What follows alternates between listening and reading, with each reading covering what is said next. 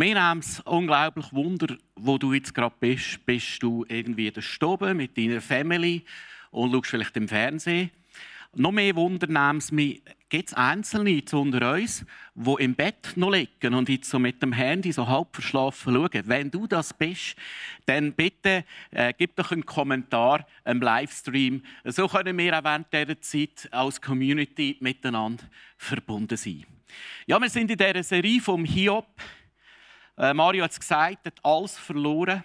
Heute schauen wir speziell an, wie können du und ich ein guter Freund sein wenn wir in unserem Umfeld Freunde haben, die alles verloren haben, die, äh, wo, wo eine schwierige Zeit durchmachen. Aber zuallererst würde ich gerne beten, dass der gleiche Geist, der hier in diesem Raum ist, obwohl er halb leer ist, aber wir haben es so gut in der Staff, wir haben so eine gute äh, Community da heute Morgen schon erlebt, dass dass du die Präsenz von Gott bei dir heim erleben Dass Gottes Gegenwart wirkt, dass heute vielleicht du tröstet wirst, wenn du selber in einer schwierigen Situation bist. Oder dass du heute inspiriert wirst, wie du anderen Leuten kannst helfen kannst. Lass uns den Heiligen Geist einladen, dass er trotz der Medien, trotz digital, genau gleich präsent ist und zu uns redet. Vater im Himmel, danke vielmals für die Möglichkeiten, die wir heute haben. Danke vielmals, ist deine Gegenwart nicht an einen Ort gebunden, sondern überall. Und das heißt, Jesus hat gesagt, es wird eine Zeit kommen, wo deine Kinder dich werden überall anbeten. Und ich bitte dich dass du präsent bist bei diesen Häusern und bei jedem Einzelnen, der im Livestream jetzt auch zuschaut. Amen. Ja, wir bauen so unser Leben und haben unsere Vorstellungen und Träume und Ideen. Und du baust dein Leben vielleicht, äh, hast einen Traum von Erfolg oder von einer Karriere. Und es geht so Leiterli auf und auf und noch mehr auf. Oder du hast einen Traum, einen Wunsch von einer Familie oder von einem Partner. Oder du hast einen Traum vielleicht von Luxus oder von einem Haus oder etwas, was du mal möchtest gönnen und leisten möchtest. Du hast vielleicht auch Vorstellung, dass du möglichst lang glücklich lebst und gesund bleibst. Oder äh, du hast schon einen Traum, woher du möchtest gehen. Und dann passiert es plötzlich, vielleicht spürst du einen Schmerz im Bauch, eine Woche, zwei Wochen, und es geht nicht weg und du bist verunsichert.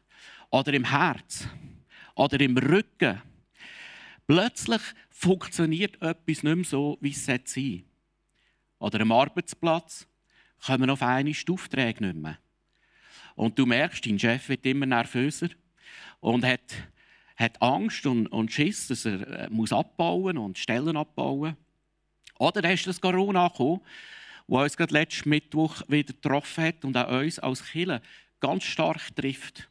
Weil es wird etwas vom Zentralen der Kirche, nämlich Gott in der Gemeinschaft erleben, wird massivst eingeschränkt. Und auch uns als ICF trifft es äh, wie einen, einen rechten Schlag. Wir können nur noch 50 Personen haben. Wir haben die ganze Woche geträumt und visioniert, was, was machen wir, was wollen wir für eine Strategie fahren. Äh, und es sind viele Fragen im Raum und noch nicht alles ist beantwortet. Ich persönlich habe mir auch ein bisschen Sorgen gehabt. Wir hatten den ersten Lockdown, die erste Welle. Und wir haben die zweite Welle jetzt, die kommt und erst am Anfang ist. Und ich persönlich habe mir äh, Sorgen gemacht, was heisst da, wenn wir auf einmal Miete nicht mehr zahlen können? Oder noch schlimmer, was würde es bedeuten, wenn wir merken, wir können auf einmal die Löhne nicht mehr zahlen? Wir müssen all die Gespräche haben mit den Angestellten und sagen, hey, sorry. Und ehrlich gesagt, ich habe mir die ersten paar Tage mega Sorgen gemacht und gedacht, hey, was ist, wenn das wieder so Auswirkungen hat wie die erste Welle? Und am Mittwoch haben wir ein Pray Together gehabt, bei der Tee und dort hat Gott mega auch zu uns geredet. Und ich habe wie gespürt, oder innerlich so, ist der Impuls gekommen, schau, die erste Welle war wie ein Tsunami. Gewesen die hat uns überfallen. Es war alles neu. Es war äh, äh, erschütternd, es war eine Angst da. Aber die zweite Welle ist eine Welle, die wir reiten wie ein Surfer. Und ihr werdet im Verlauf der nächsten Wochen werden wir immer wieder, auch vor allem da, am grossen Tisch, sage ich jetzt mal, über den Livestream, auch informieren, was wir möchten machen. Der Mario hat schon angetönt, wir werden anfangen, Groups starten und gründen. Wir werden diese Zeit nutzen, etwas stärken, wo bis jetzt äh, vielleicht der Fokus weniger drauf war. Genau dort den Fokus legen, dass jeder von unseren Kindern äh, so eine Family kann haben dass jeder von unseren Kindern connected kann bleiben oder neu connected werden. Dass keiner von unseren Kindern durch die Maschen durchgeht. Wie gesagt, wir haben eine Taskforce ins Leben gerufen. Es wird, werden Informationen folgen. Ja, plötzlich, plötzlich äh, werden unsere Träume äh, zerstört. Plötzlich ist alles anders. Und vielleicht kennst du jemanden in deinem persönlichen Umfeld, der selber gerade durch eine ganz schwierige Situation geht. Jemand, der vielleicht seinen Job verloren hat. Jemand, der vielleicht eine Beziehung auseinandergebrochen ist oder eine Ehe. Oder, oder sogar eine Familie. Jemand, der plötzlich gesundheitlich angeschlagen ist. Wir haben es vor ein paar Monaten mega getroffen. Annelies Struppler. Sie und Heinz Struppler sind Gründer vom ICF. Und vor ein paar Monaten, Annelies war für mich so etwas wie eine geistliche Mutter. Wenn ich schwer hatte in meinem Leben, habe ich etwa, oder Herausforderung habe ich Annelies angerufen und sie um Rat gebeten. Und Annelies hat so eine einzigartige, originelle Art gehabt. Sie hat mich immer mega ermutigt, viel, das packst doch du. Und gegen Schluss des Gesprächs ist sie immer äh, immer frecher geworden, kann man fast sagen. Es ist sehr ein direkte.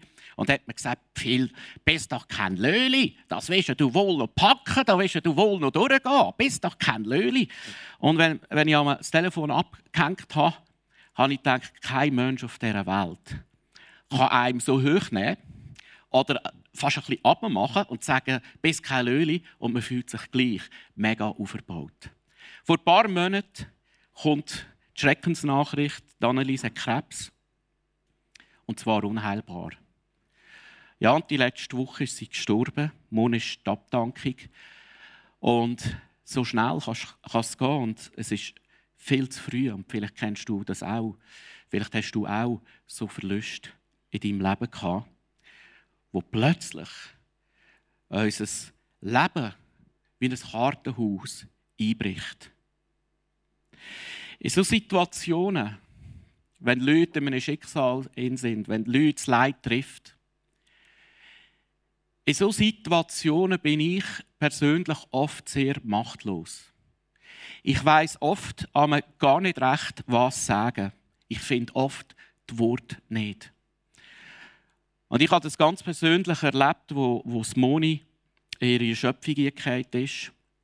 Am Anfang habe ich immer, ihr, immer gut gemeint Ratschläge geben. Hey, äh, wie wäre es ein bisschen, weißt, ein bisschen Laufen, ein bisschen Bewegung, ein bisschen Sport. Äh, aber wenn du in einer Schöpfung bist, hilft es nicht. Oder vielleicht sollten wir ein bisschen mehr beten miteinander. Hilft überhaupt nicht, im Gegenteil. Oder wieder mal ein bisschen mehr Bibel lesen miteinander. Hilft überhaupt nicht, im Gegenteil. Und ich habe gemerkt, wir Menschen, wenn, wenn, äh, wenn jemand mit geschlagen wird, wenn es jemand trifft, wenn, wenn, wenn das Schicksal erbarmungslos zuschlägt, sind wir oft sprachlos. Und in einer Ohnmacht, was können wir für die Leute jetzt tun, wo ihnen hilft? Und das ist die Geschichte vom Hiob. Der Hiob ist von einem Tag hat sich sein ganzes Leben auf den Kopf gestellt. Er hat, wir haben es die letzten paar Mal gehört, alles verloren. Hab und Gut. Seine Kinder, seine Frau, alles ist weg. Und dann heißt es, äh, besuchen ihn drei Freunde. Die drei Freunde, die möchte ich euch noch vorstellen, die heißen Eliphas aus Theman, der Bildad aus Schuach und der Zophar aus Nama. Also wenn du schwanger bist und, und, und noch Namen suchst für dein Kind, ich hätte drei Vorschläge, Eliphas, Bildad oder Zophar. Das sind die drei Freunde und man nimmt an, der Hiob hat früher selber eine Karawane gehabt und hat so die Leute kennengelernt. Und die drei Freunde hören vom Schicksalsschlag vom Hiob und sie machen sich auf den Weg, mehrere Tage, mehrere Wochen, um den Hiob zu besuchen und zu trösten. Die drei Freunde stehen für das Denken über das beste Denken über Gott von der damaligen Zeit im Orient. Die drei Freunde stehen für die Weisheit dieser Welt. Die beste Weisheit dieser Welt. Und lass uns mal anschauen, was die drei Freunde machen, um den Hiob, ihren Freund, zu trösten. Das ist großartig. Hiob 2,12. Sie wollten ihm ihr Mitgefühl zeigen und ihn trösten.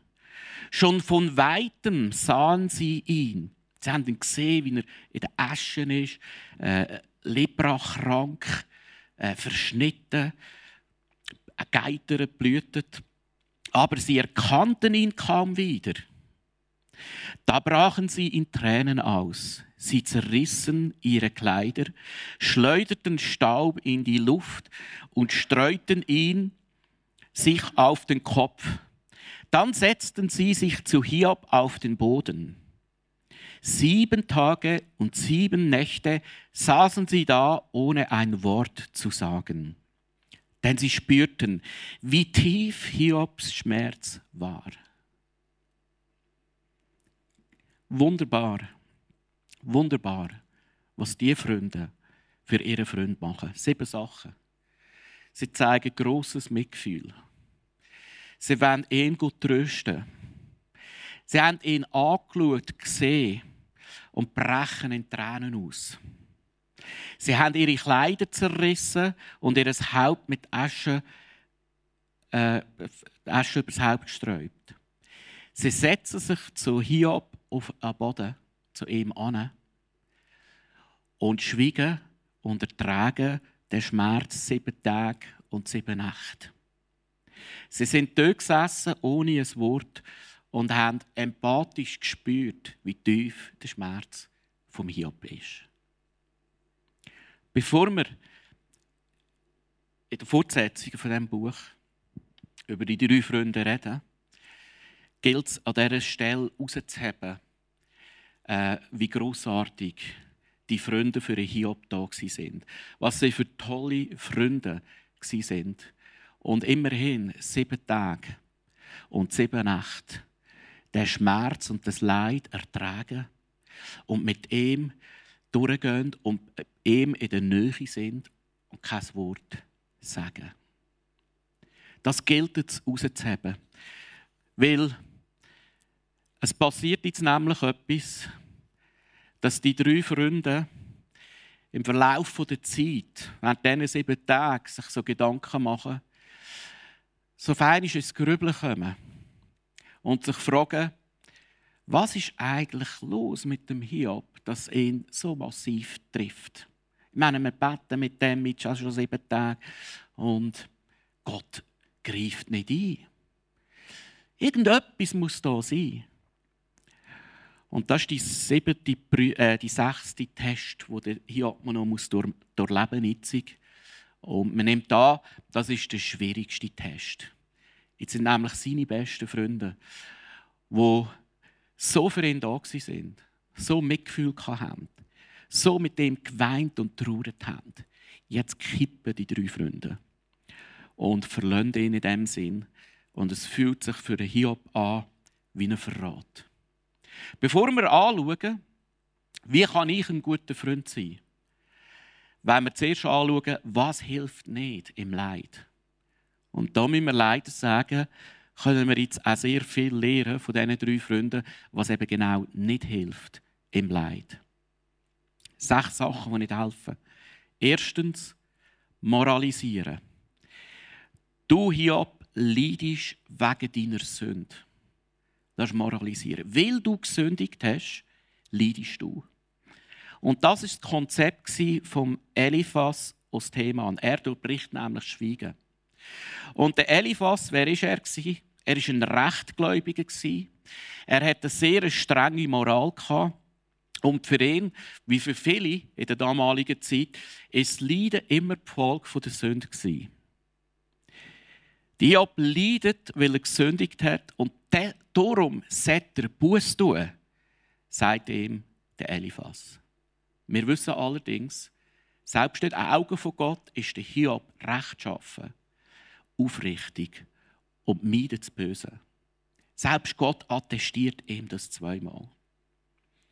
Und so kommt der Eliphas, kommt ins Grübeln und kommt irgendeinisch auf folgende Schlussfolgerung: Hiob, es muss eine Sünde sein in deinem Leben. Sonst wirst ihr nicht so gehen. Moralisieren hilft nicht. Es ist schwierig zu interpretieren, wenn jemand im Leid ist, wieso ist er im Leid.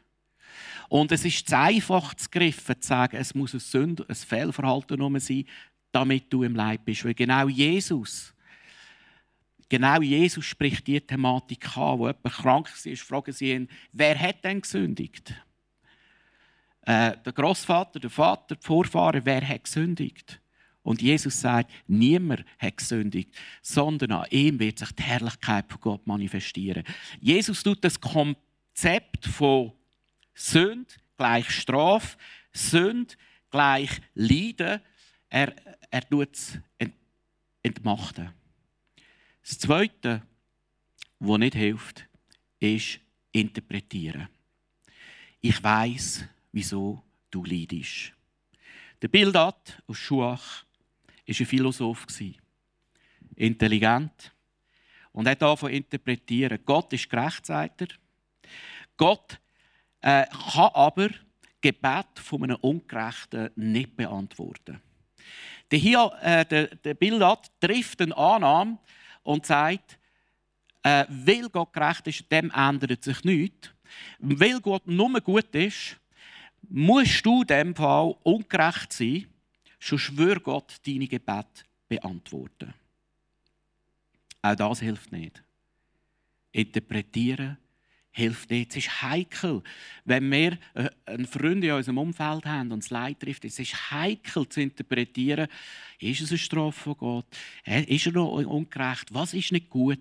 Es ist nicht an uns, das zu interpretieren. Und das ist ein auch beim Richten. Interpretieren ist nicht beim Richten. Äh, du hast das und das gemacht, darum passiert jetzt das und das richten, den Finger auf jemanden zeigen, das ist der Zofar aus Naaman. Der Zofar war der hochmütigste. Er rühmt sich und sagt, er kenne den Weg von Gott vollkommen. Das behauptet er von sich.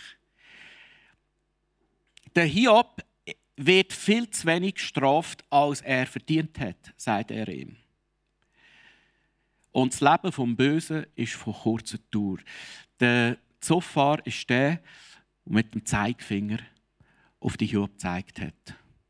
Du wirst so gerecht bestraft und die Strafe, die Gott dir gibt, ist noch viel zu klein. Denk an etwas. Wenn du mit einem Finger auf jemanden zeigst, zeigen vier Finger auf dich zurück. Wer richtet, wird selber gerichtet. Und tatsächlich, was die drei Freunde sagen im Hiob, ist zu einem Teil wahr ist zu einem Teil sogar biblisch. Sie irren sich auch. Aber der Punkt ist, sie sagen zum Teil wahre Sachen zur falschen Zeit an der falschen Person. Der Hiob muss am Schluss vom Buch Buß tun für die drei Freunde vor Gott, dass sie einem Gericht von Gott entkommen. Es gibt noch andere Sachen, wo ich manchmal bei mir selber merke, oder wir merken, was nicht hilft im Leid. Der nächste Punkt, viertens, ist generalisieren. Das heißt so viel wie, hey, es geht doch allen so. Da musst du jetzt einfach durch. Da hat jeder, die, die du da hast, haben andere auch schon von dir. Auch bagatellisieren hilft nicht. Äh, generalisieren. Oder eben bagatellisieren Hiob, komm jetzt, das ist doch nicht so schlimm. Hat Mut, es kommt gut. Die Tendenz habe ich manchmal, sie bagatellisieren, äh, hilft auch nicht. Hilft nicht. Und das Letzte und das Sechste, was wir oft auch geneigt sind zu machen, ist projizieren. Genau das habe ich auch schon erlebt. Du musst einfach und dann kommt das einfach und auch das hilft nicht. Wir haben alle eine Neigung, unsere eigene Geschichte und unser eigenes Leben auf jemanden zu projizieren. Und meinen dann zu wissen, wie es ihm geht. Und meinen dann zu wissen, die Antworten auf sein Problem zu haben. Aber das hilft alles nicht. Und das ist der größte Schmerz vom Hiob. Das ist der größte Schmerz. Seine engsten Freunde wenden sich im Herz ab, fangen an zu interpretieren, fangen an zu richten, fangen an zu projizieren, fangen an zu moralisieren. Und das trifft den Hiob mitten im Herz. Und er sagt folgendes: Ach, solche Worte habe ich schon oft gehört. Ihr alle habt nur schwachen Trost zu bieten. Ja, kein guter Trost. Hört dein hohles Geschwätz niemals auf? Was reizt dich so, dass du mir ständig widersprechen musst? Auch ich könnte reden, so wie ihr. Wenn ich an eurer Stelle wäre, ich könnte euch dann schöne Vorträge halten und weise mein Haupt schütteln. Im Erfolg hast du viele Freunde. Im Misserfolg und im, Fe im, im, im Leid innen siehst wer die wahren Freunde sind. Dann siehst wer deine Fans sind und du siehst aber auch im Misserfolg, im Leid, wer die echten Freunde sind, die zu dir stehen. Und der Job sagt von sich selber, mit meinen Worten würde ich euch stärken und euch mein Beileid aussprechen. Job sagt, was er sich gewünscht hat. Der Hiob spricht aus, was er sich gewünscht hat im Leid. Hey, ich hätte jemanden gebraucht, der mich stärkt. Ich hätte jemanden gebraucht, der mir Beileid zuspricht, der mir beisteht. Hast du gewusst, ein griechisches Wort für trösten heißt Parakaleo. Und Parakaleo heißt einerseits, also ist das Wort für Heilige Geist, Paraklet, äh, der Tröster der Tröster. Und es hat noch eine weitere Bedeutung, nämlich beistehen, bei jemandem beistehen. Äh, jemanden hinzurufen, kann es auch heissen. Ja, wenn wir die Rede reden, die gehen etwa 30 Kapitel, die Dialoge vom Hier mit dem einen und mit diesem und die Dialoge hin und her, das nicht mehr hören. Und es zeigt irgendwie, dass die Weisheit der Welt eine Grenze stößt wenn es um die Frage vom Leid geht. Und was wir auch lernen können, die drei Freunde sind wirklich zuerst beigestanden beim Hiob. Aber alle, alle kippen im Herz. Und was wir auch lernen können, der Hiob sagt selber, er hat tröstende Worte gebraucht. Er hat stärkende Worte gebraucht. Und das ist mein erster Punkt, den ich heute heraushebe. Wenn du Leute hast im Leid, braucht es stärkende, tröstende Wort. Ich lese euch ein paar Verse. Epheser 4, 29, 30. Redet nicht schlecht voneinander, sondern habt ein gutes Wort für jeden, den es braucht. Was ihr sagt, soll hilfreich und ermutigend sein. Eine Wohltat für alle. Tut nichts, was den Heiligen Geist traurig macht. Tut nichts, was den Heiligen Geist traurig macht. Mit anderen Worten. Mit unseren Worten haben wir Macht, jemanden zu trösten und zu stärken und zu ermutigen. Wenn wir das aber nicht machen und jemanden kritisieren, bagatellisieren, richten, interpretieren, dann trüben wir nicht nur die andere Person, sondern auch den Heiligen Geist.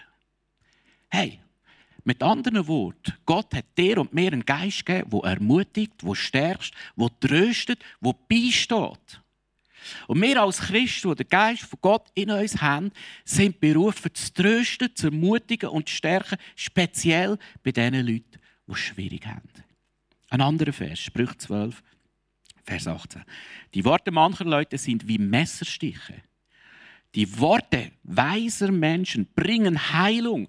Du und ich haben es in der Hand, durch unser Wort, durch Wort, durch den Geist von Gott, heilig ins Leben von anderen Menschen einzusprechen. Hey, hast du das schon mal erlebt? Wenn du am Boden bist und jemand kommt und spricht Wort von der Ermutigung, Wort von der Stärkung, Wort von der Hoffnung, positive Worte in dein Leben, wie das dich innerlich gesund und heil machen kann.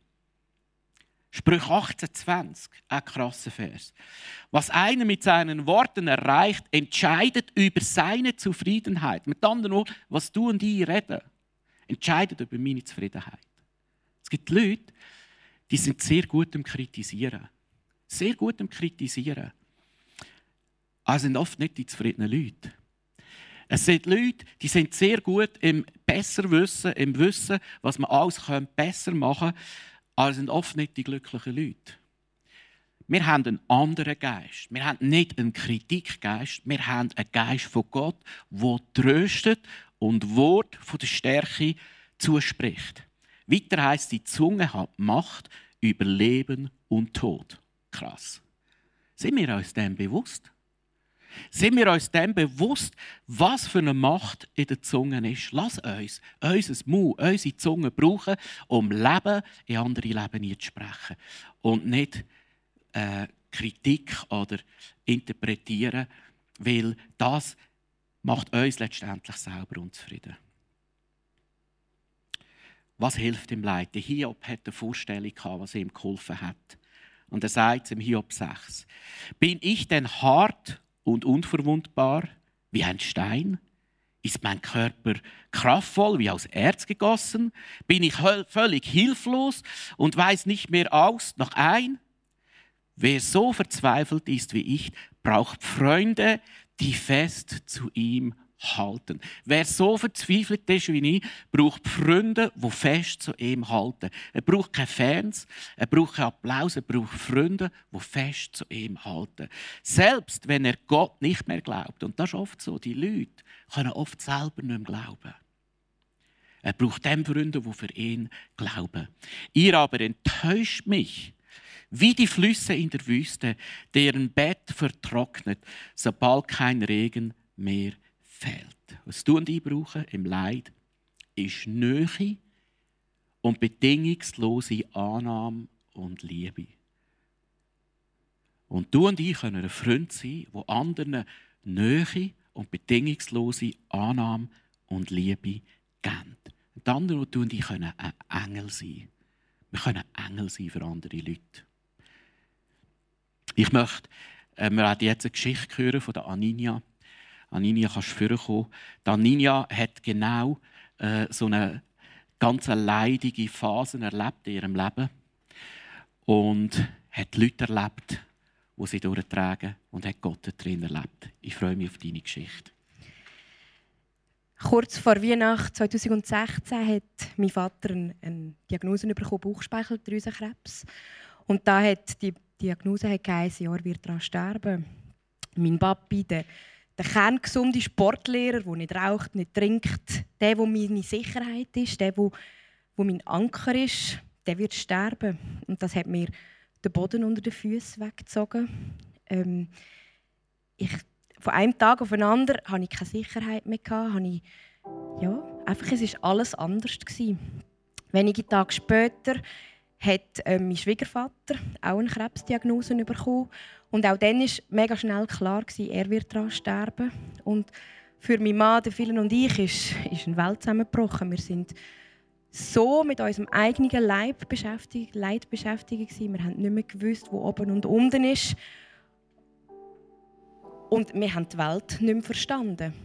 Und von einem Tag auf den anderen ist auch unsere ganze Kinderbetreuung weggefallen, weil unsere Mamis haben logischerweise Zeit mit ihrem Mann verbringen und ich bin in eine tiefe Glaubenskrise hineingekommen. Ich habe gedacht, ja, hey, Gott, kannst du wirklich ein guter Gott sein, wenn du das alles mit uns ähm, machst, wenn du das alles zulässt, wenn du unsere beiden Väter wegnimmst.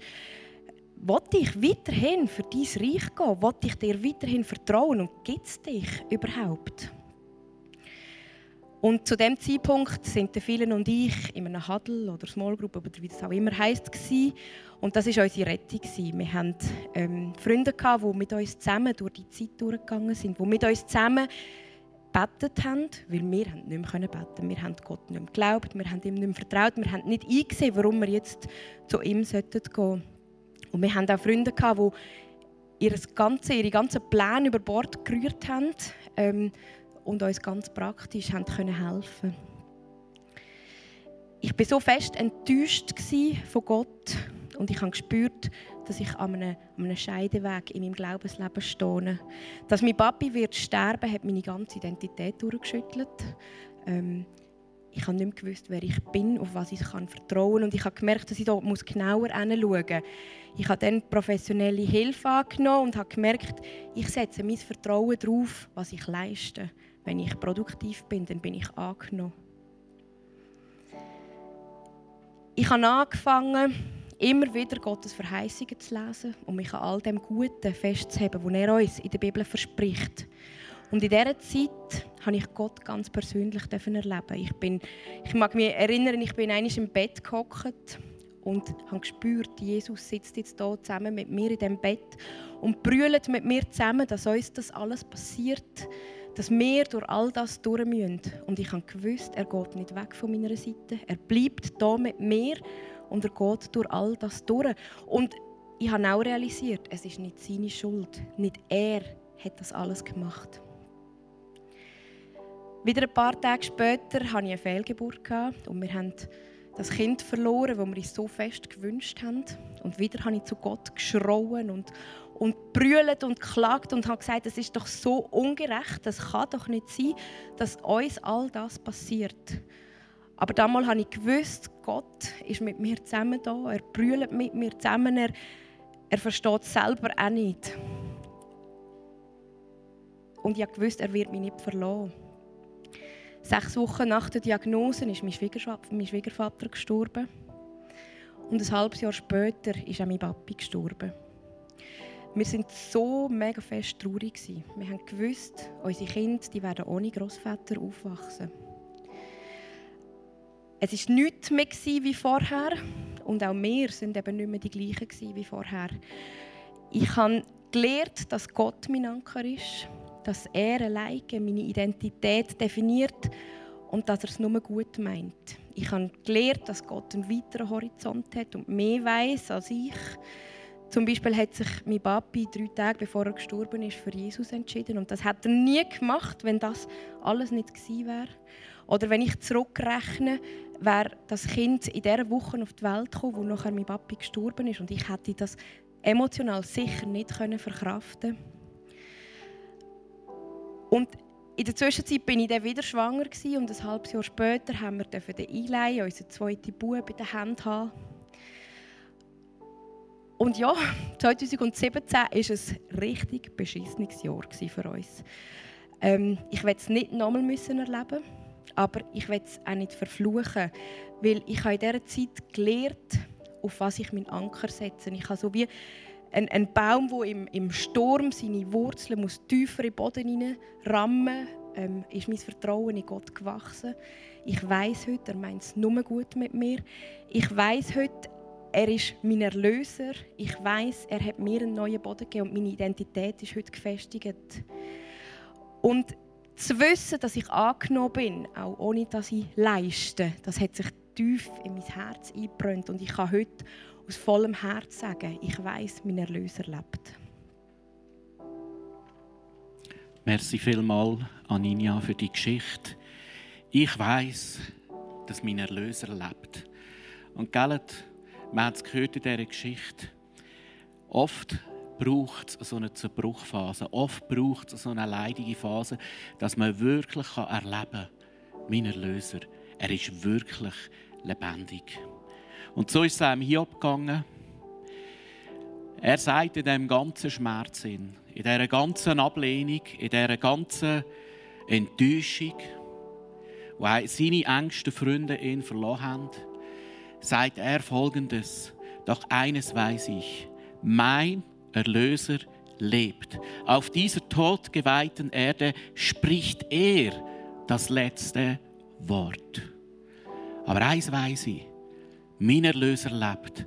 Auf dieser totgeweihten Welt spricht er das letzte Wort. Vielleicht bist jetzt du selber gerade in einer ganz schwierigen Situation. Vielleicht hat dich das Leid getroffen. Vielleicht kommt dir etwas aus der Vergangenheit in Sinn. Eine bittere Wurzel, die in deinem Leben ist.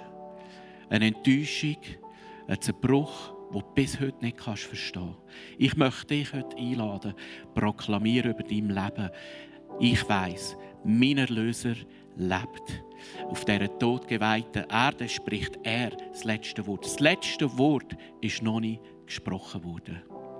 Wir hören jetzt ein Lied von der Band, das heißt I know my Redeemer lives. Ich weiß, mein Erlöser lebt.